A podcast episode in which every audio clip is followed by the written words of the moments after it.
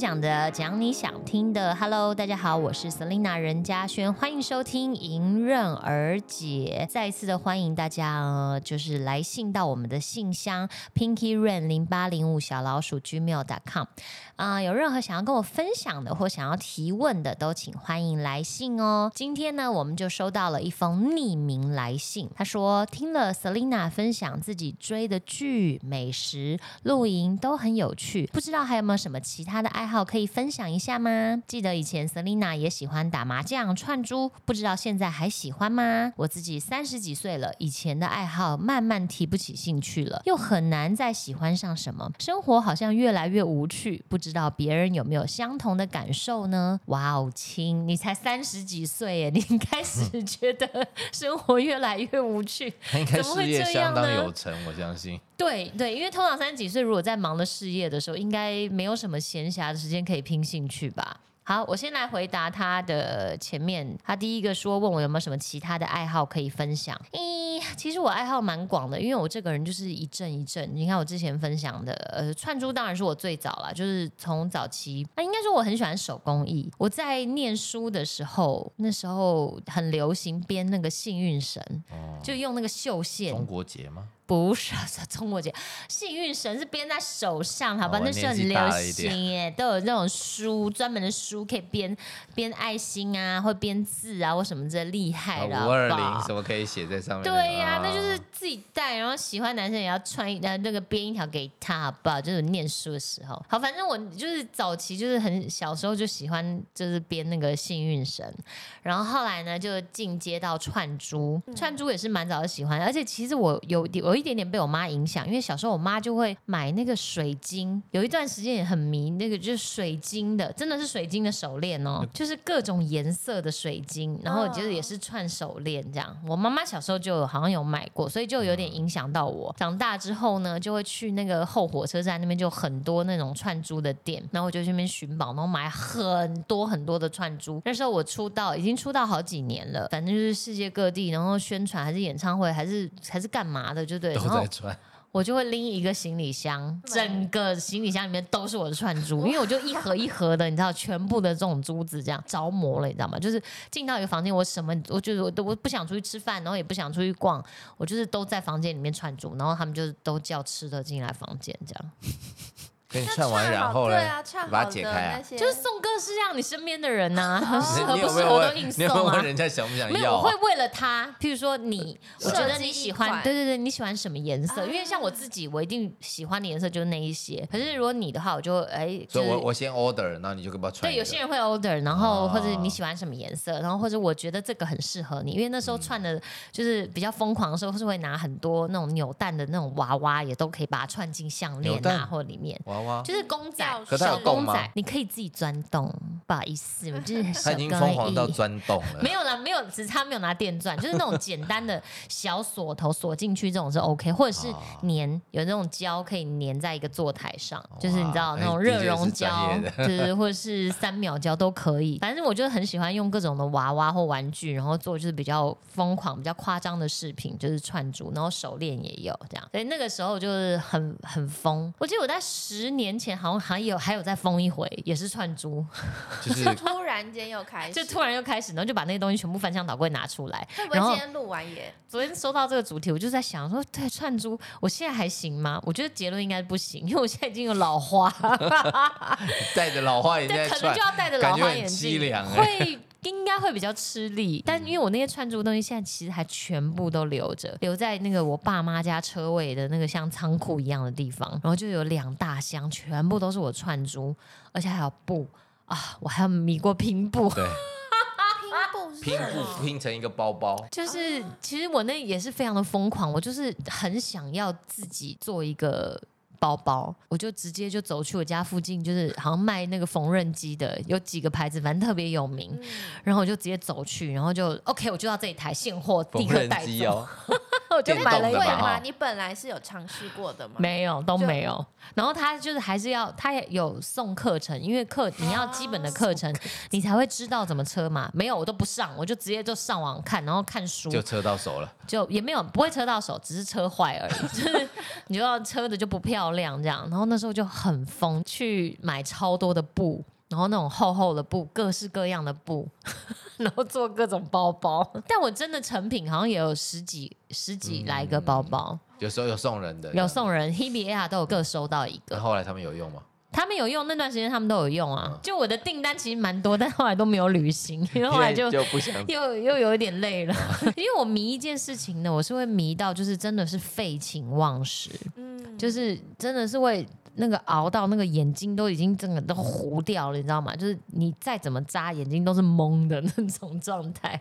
就是当我很投入的迷一件事情的时候，嗯，对，所以串珠啊、拼布，这都是持续的时间的长度，你有算过吗？嗯串珠就是蛮久的嘛，就是那一段时间，然后那时候我还有出一本书，然后后来又再一波，那拼布大概就是一 一个月吧，一两个月吧，大概，啊就那一两个月非常密集地做各式各样的东西，然后现在那缝纫机去哪我也不知道了，这么大一台缝纫机，不见合应该理吗？也在？仓库里面，你所有东西 用完了，至少我很确定我现在的家里面没有缝纫哎，机。所以其实去那个仓库可以找到他从小到大的兴趣。哎对，对对对，可以。我很鼓励这这个匿名的来信匿名者。其实我那一段时间就是刚好因为疫情也开始，然后我本来就一心想要学习很多事情。我说的学习是，我觉得小时候就是曾经有起心动念想学的才艺。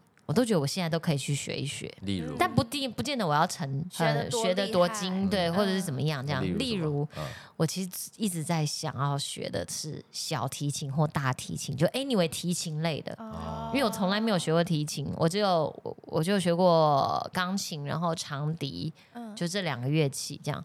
然后我就一心就是很想要拉拉看小提琴还没那么疯，因为小提琴那蛮贵的。为什么我一直没有练呢？因为小提琴就是总是要歪，就夹一边嘛。然后因为我真的肩颈很容易酸痛，所以我就一直觉得，我如果去学，我不就是自自己找找罪受吗？然后我想说，那那就中提琴，那中提琴讲的也是夹，那就是大提琴。对啊，那用脚夹就夹就好，就可以这样拉的这样。嗯所以我有一天就会去学了，只是现在还没。对对，哦就是我的兴趣，我就觉得小时候想学的，现在都可以去把它学起来。所以在疫情的那段期间呢，我其实就学了很多，我还去做了精工，就是做那个铜的那个首饰，自己打打打打打打，然后自己刻字这样。那其实你这整个都算是一种培养兴趣的过程。就是对，因为你可以多去尝试，很多都有那种体验班，我还去上过刺绣的体验班，就也是跟手工艺相关。我想说，对手工艺相当有那个耶。对我就是喜欢，因为我就是很喜欢专注的完成一件事情，然后我的手也算巧，所以我就是想说都去尝试看看。然后刺绣课也是做了，也是上了一次体验课，然后后来就就 就算了，对对对，为什么就就好像没有没有培养出没有兴趣吗对没有我想的这么有趣。啊？对，然后我那之前也学过水彩画嘛，然后那时候也是画了几幅这样，但然后专辑呀，专辑里面那个都对对对，是但就后来就这的确发现说自己这绘画好像是有点没什么天分，就是画一个具象的东西有点难。如果我真的要走抽象派就好了。可是我很喜欢色彩的运用，但是有时候又觉得就是会有自己的盲点呐、就是你怎么样的配色什么都会有你自己一贯的，嗯、要打破有点难，对，所以就就自己设了很多限制，所以反正也没有继续。但总之我家有一个柜子，里面全部都是我的水彩用具，还有板子啊，然后那个时候那个纸又特别，你知道，就是特别厚还是怎么样，嗯就是它有一种特殊的纸，然后一堆纸在里面这样。也没培养出兴趣。嗯可能再隔一阵子，我就可以把它拿出来画一画了。对，然后还有拼图，拼图是我从小就也喜欢的，嗯就是寒暑假都放假，然后我因为我妈妈是老师，所以我妈妈也会放假，那我妈就都会在家里，所以我并没有说大像大家就是你知道寒暑假就哟呼就可以出去玩什么的，我都完全没有，都都在待在家。反正我小时候就是如此的上进，我就是很喜欢看书。然后我妈帮我买的呢，就是那种百科全书啊、伟人传记啊、成语漫画、啊、或者什么之类的这种东西，我就是可以一看再看。重复吗？重复看。哦，哦，我妈还有定歌白你，就是比较科学呃、科学类的。以前的读物，就是每次看完了，我就每每一年暑假我就把它拿出来再看一遍。然后呢，还有一个兴趣就是那时候开始培养，就是拼图。我爸那时候从美国有买一幅拼图，大概可能五百片吧，很小，就是每一片都很小，拼起来大概也就是。呃，没有没有太大，三十公分乘以三十公分这样。然后我每一个暑假都把它拿出来拼，拼好了之后呢，就再把它收回去，就再拆掉，再拆掉弄都收回去完那下个暑假再拿还是再拿出来拼，对对，拼同样一幅。勤俭持家，所以后来呢，我就就发现自己也蛮喜欢拼图的。然后那个时候，像我们公司还有很多我拼图的作品，是那时候我在复健的时候，因为复健实在很无聊，然后就觉得度秒如年，你知道？那那时候就想说，那那好吧，那来拼图看看。因为拼图的时候你会专注，你会找，你会暂时我就可以忘记我身体的不舒服或什么之类这样。然后一直到前一阵呢，我也开始就是哎，又觉得可以拼图，蛮好玩的。但自现在都越拼越大，就衣服可能就是都都要可能要裱框裱起来的那种。啊那一阵子我就完成了一副，然后后来我又买了两副拼图，多少片？我不知道几片，但就是拼起来应该都有上千片的那种。哦对，但总之就是那两副又又放在柜子里面里面了。没关系，你还反总会拿出来拼嘛，那就而且其中有一副还是 LV 的，因为我那时候看到 LV 有一个拼图，它是它好像是前几年出的，它是彩色，有点像水墨画，哇，彩色的水墨就是泼墨的感觉。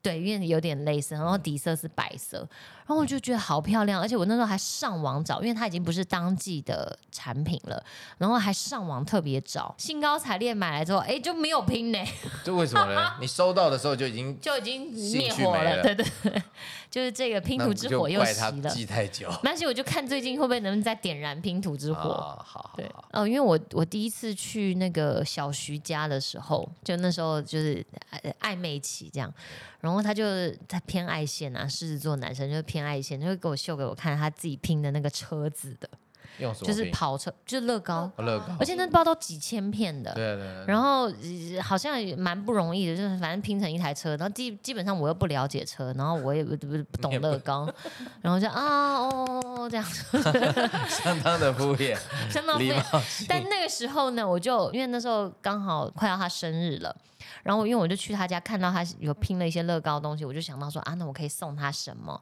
我就也是上网找，就是之前前几年好像就开始有乐高有出很多植物，嗯，像去年好像他出了兰花还是什么之类，就是拼一就是拼一个兰花盆栽，害。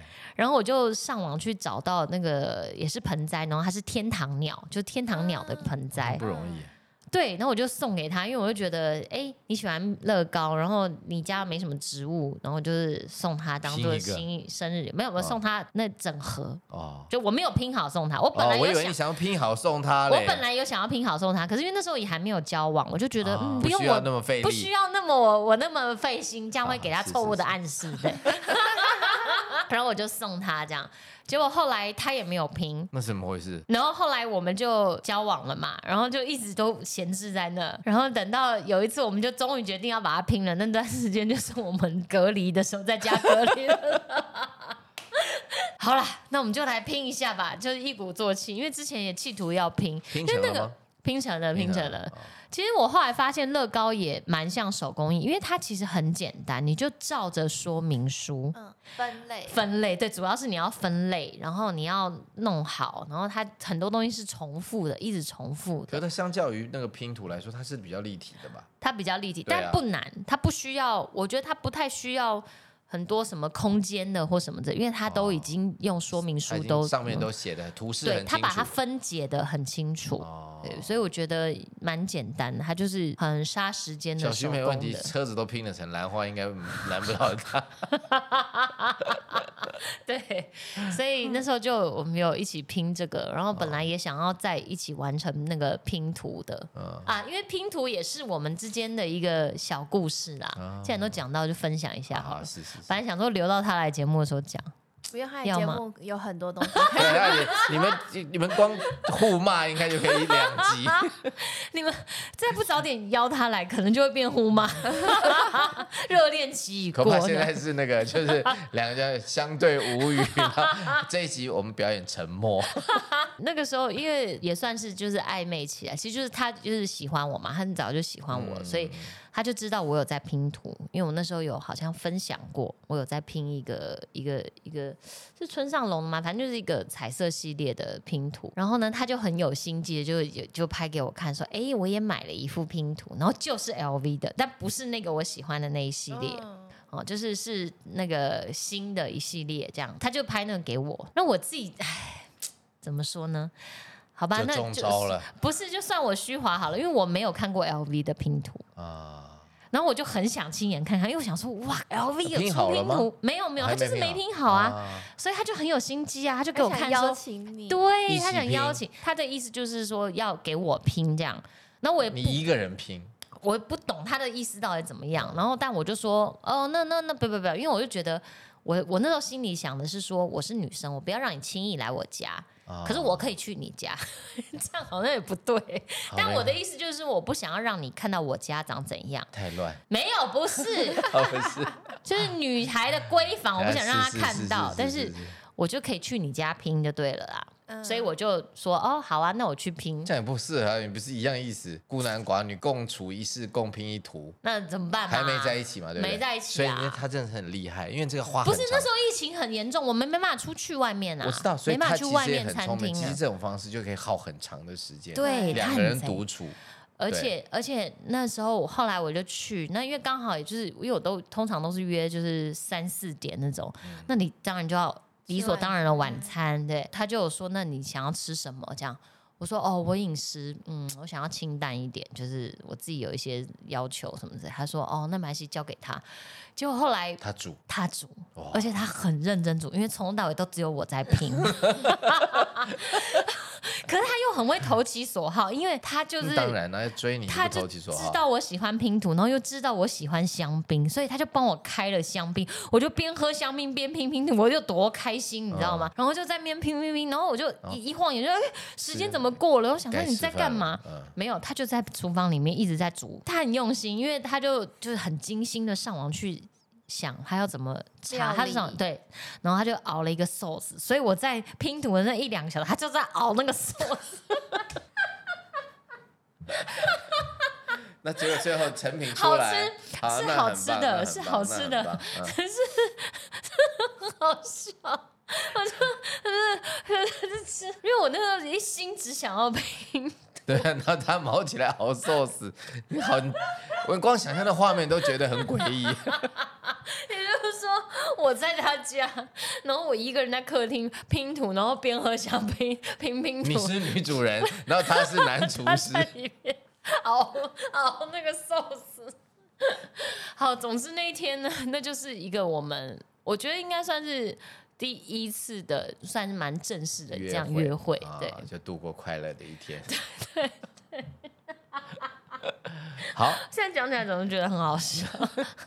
好，对，那哎，对我还没问他，因为后来我就跟他讲说，这个拼图很漂亮，你要把记得把表框裱起来。最后你一个人就拼完了，我一对我一个人把，所以其实因为后来发你们现没有什么独处，因为后来发现拼图根本要一个人完成，因为你一个人才知道我把那个分类在哪里。啊哪一部哪一个区域的地方对，其实？拼图还是有一些诀窍的嘛，你会自己有一些分类，然后或是一些什么，所以你看过这个你会记得，而且那个最主要一个大图在那边，你你一定要很就是只有一个人能方便看嘛。你看了，你要确定在哪里，对你会把它分到那个地方所以其实。两个人一起拼比较没有那么容易啦，所以后来是我拼完，对我，但我要回去要问一下小徐，那个拼图表框表去哪了？他会不会也跟你一样拆了，然后下一个暑假再拿出来？没有，我记得。他有去表框啊，对，我不知道他表框表没，现在，就已经追到，不用表了。太过分了，那就太过分了。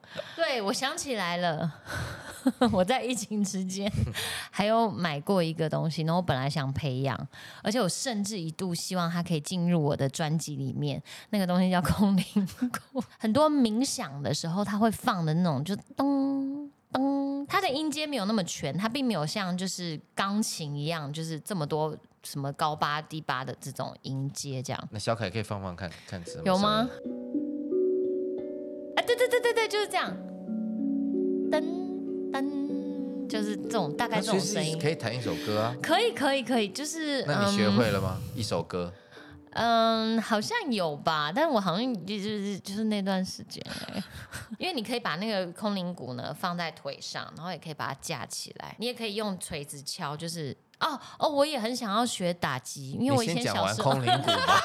你我小空灵时候鼓还没我培养小时候超羡慕。大家去上那个朱宗庆打击乐团，食指拿那个那个叫什么打那个铁琴的嘛，就钟钟钟钟钟，拿十根，然后噔噔噔噔噔噔那个，像金刚狼那样的？对对对对对，你说对，就像金刚狼，没有，但是是他没有拿敲那个，十那是木琴，只拿木琴拿大概顶多三根啦，没有那么多根，拿十根来得及打吗？就是像像那是木琴吗？呃，有木的也有金属就是的。噔噔噔，我就觉得那个很厉害。好，所以空灵鼓呢也可以用那个棒子打，然后它还有那种可以绑在手上的，你知道绑在手上的有一有一块硬硬的，就可能像石头啊什么之类，所以你用就是手上的时候，你食指都绑吗？叮叮叮叮叮，食指你用手都绑吗？对啊，十指要真的绑？呃四个，就是它有一个铁片还是什么的，就粘哦就是绑在这里，然后你就在手这样蹬就把手指当鼓棒的概念吧。，对，嗯然后就可以这样，然后我就看起来，我觉得我觉得这样应该也很蛮有蛮漂亮的这样，但好像也没有试过。我终于知道了。其实你所有的兴趣在培养的时候，你就一头热投进去了以后，对那你只要找到借口退出，你就可以退出。你就是这样子的个性。不是啦，好啦，那你要这样讲也对。你看我羽球那时候也迷过，然后高尔夫球也迷过。因为会累。我高尔夫球我真的打不起来，我没我没有天分，我找不到那个 swing 的那个甩的那个，练习啊，我就是练了，我就是也没感觉啊，就 不知道哎、我觉得自己的运动细胞还是什么协调能力，好像有一点不是很足。老虎五只生下来就会打吗？哎，我不想听你讲这些啦。然后跟运动相关的呢，是我前就是前一阵子呢，刚好我在录你的这个来信的前一天呢，刚好我就去体验了滑雪课。啊，对，滑雪这个呢，就是其实我去年还是前年，我我在就是对长白山的时候呢，我去年就跟小徐儿去长白山 游玩，然后呢，我们的小徐大哥呢就非常的，嗯，他很喜欢滑雪，他喜欢滑雪板，本来就会，他本来就会，一心就是很想要带领我也进入这个滑雪的世界秀一。下给你看。然后我呢，我去年我在我在上海的时候呢，我其实就有去上课，上课就是那种室内一样，就是学毯，它就很像跑步机，很大型的跑步机。哦然后它就一直就是滑动嘛，所以你在上面你就可以哎一样穿呃穿着雪板或者是穿着往下斜还是往上斜？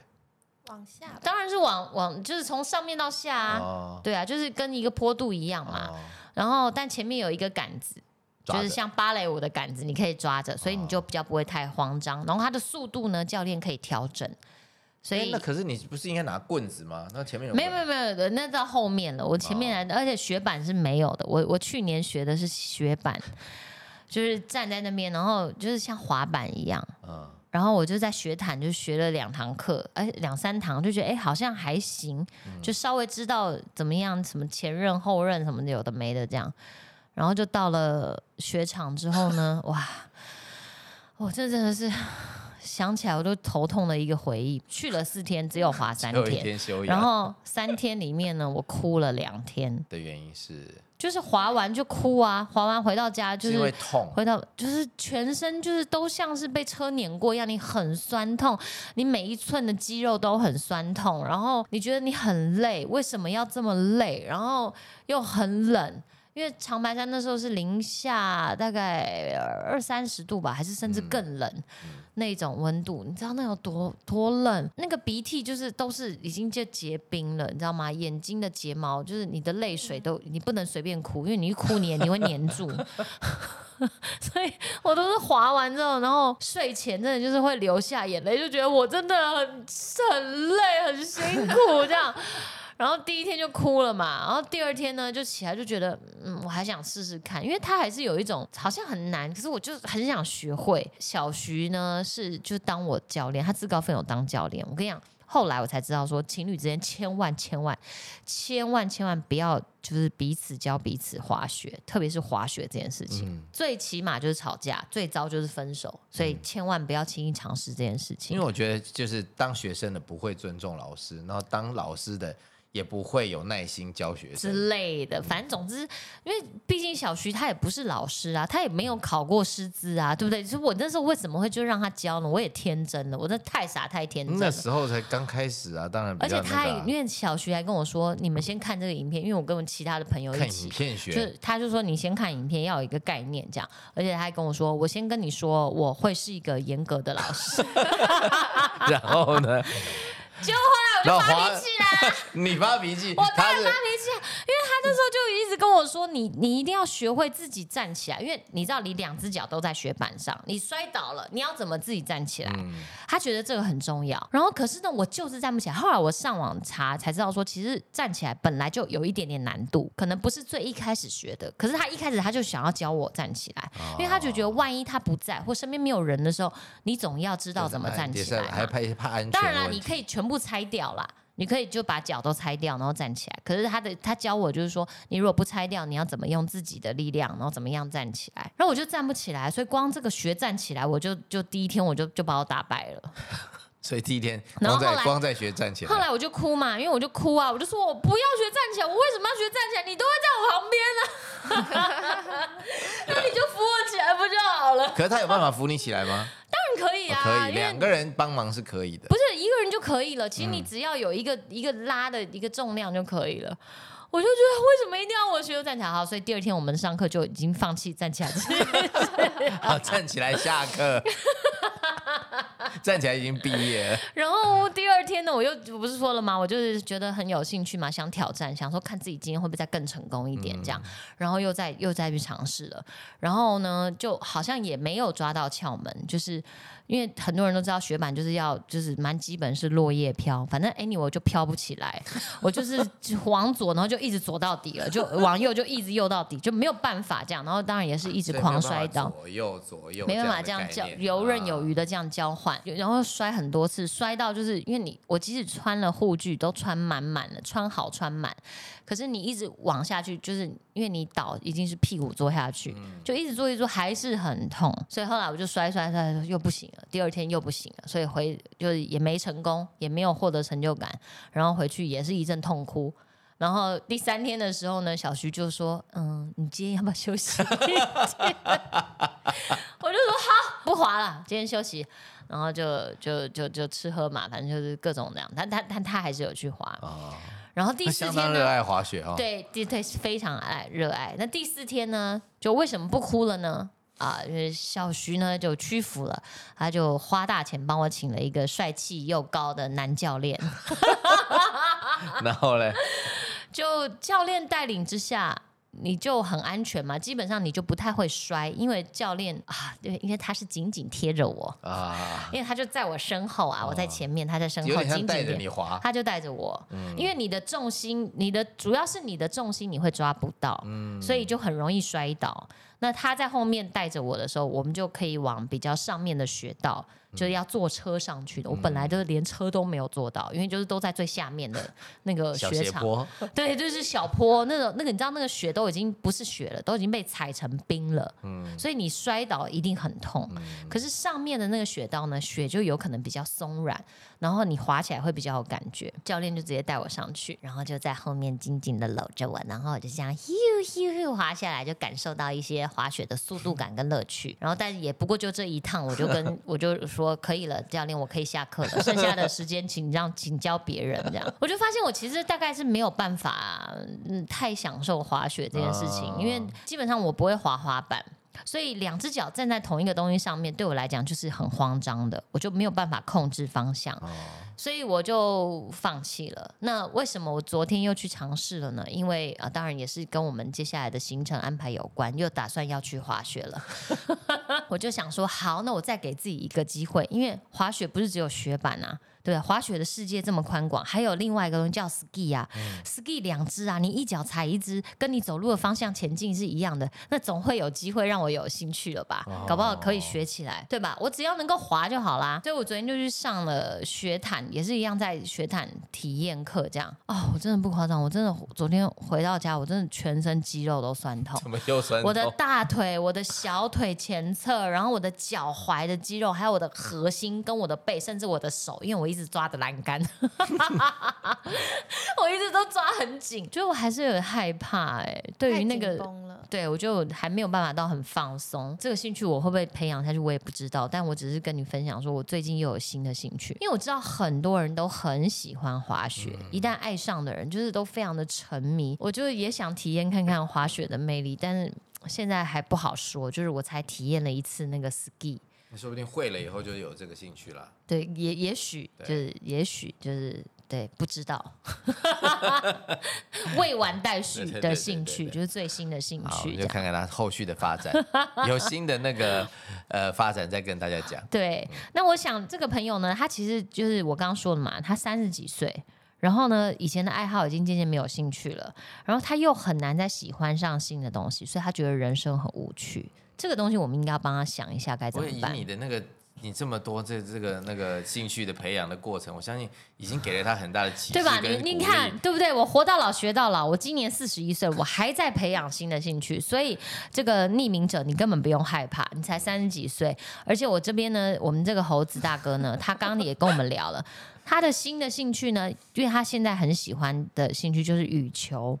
就打羽球，那可是你年轻的时候也没打羽球啊？比较没有，因为年轻大家打的都是篮球，对，打篮球，，你从几岁开始接触羽球的大？概四十岁左右。你看，呃那这这多励志，的？他从这四十你要先跟他讲，我现在几岁才才有那个啊、你现在、现在芳龄是，五十二，对，所以你看他已经打羽球，羽球球龄已经有十二年了，然后呢打的非常好，因为就是也没有到非常好了，这不就是很老奸巨猾的那一种，就是绝绝对就是你跟他打球就一定会就是你会很想杀了这个人，因为就各种的小球，那个。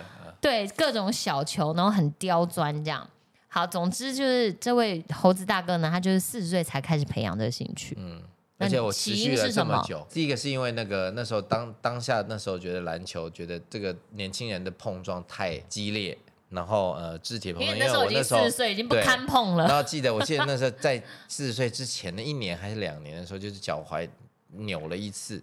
年轻的时候大概扭完了以后，隔天上去继续打。那一个那一次扭了以后，半夜睡不着就痛醒就算了，而且拐脚拐了一个月。天哪！，对，然后所以就是经过那一次以后，通灵之后想说得找一个新的。那那时候刚好又因为跟 S 认识是朋友，然后他那时候复健找的一个运动，就大家陪他一起打羽球。哎对对对对对我也不会打，其实是我先开始打羽球的，我身边这一坨人对，没有，我们身边本来就有人在打。然后是是我在那个时候开始，就因为复健嗯嘛，复健很无聊，后来就加入了各式各样的运动，对，然后我就开始打羽球，就觉得哎蛮好玩的，因为羽球它有一种竞赛感，它特别我们都喜欢打双人的，所以你双人的就有一种可以较劲，然后 teamwork，你是那个时候才开始。是，就是说，那因为因为从以前没有打过，也没有接触，对顶多就是在呃那个体育课那我知道小时候大家都在那个公园打、那种都不，怕风，风超大的。因为那时候的球不是羽毛的，是塑胶的，对对，所以它不怕那个风吹，对，有啦，也比较少，都是那种塑胶的，黄的、粉红色都有。哦那一打还有的上面还会哔这样子飞的那种，哪有这 有真？的这哦我的年代可能有啦。对，那所以那时候也没有那种规则，也也没有隔个网子，就就瞎打。对对可是后来才发现，哦，其实羽毛球也能，而且后来就是呃，有很多羽毛球选手表现也很多不错啊。对对对，因为羽毛球赛事已经变成就是世界算是蛮有名的赛事了，之后就有点带动大家一起打羽毛球对，所以近几年在台湾就又特别风行。对对，。就像而且开了很多新的羽球馆，所以就是哦，你知道我那时候在迷那个打羽球的时候，因为就发现球球场很难约，嗯，然后我真的一心很想要盖一个 运真的馆，我到现在都还有这个心愿。对吧？然后专门就有一个场呢，就是只有我 only for 老板我自己专属 VIP，然后谁都不能订的，然后其他我就开放。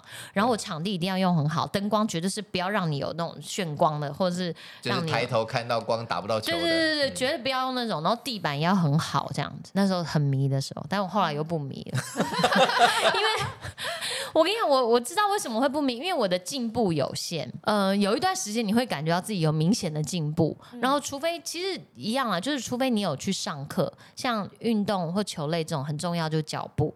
嗯因为脚步你会有自己习惯的，但你自己习惯的可能通常不是最有效率的，对，所以练把那个脚步呢，正确的脚步练成你的习惯跟你的自然，这很重要，这需要时间，需要练习。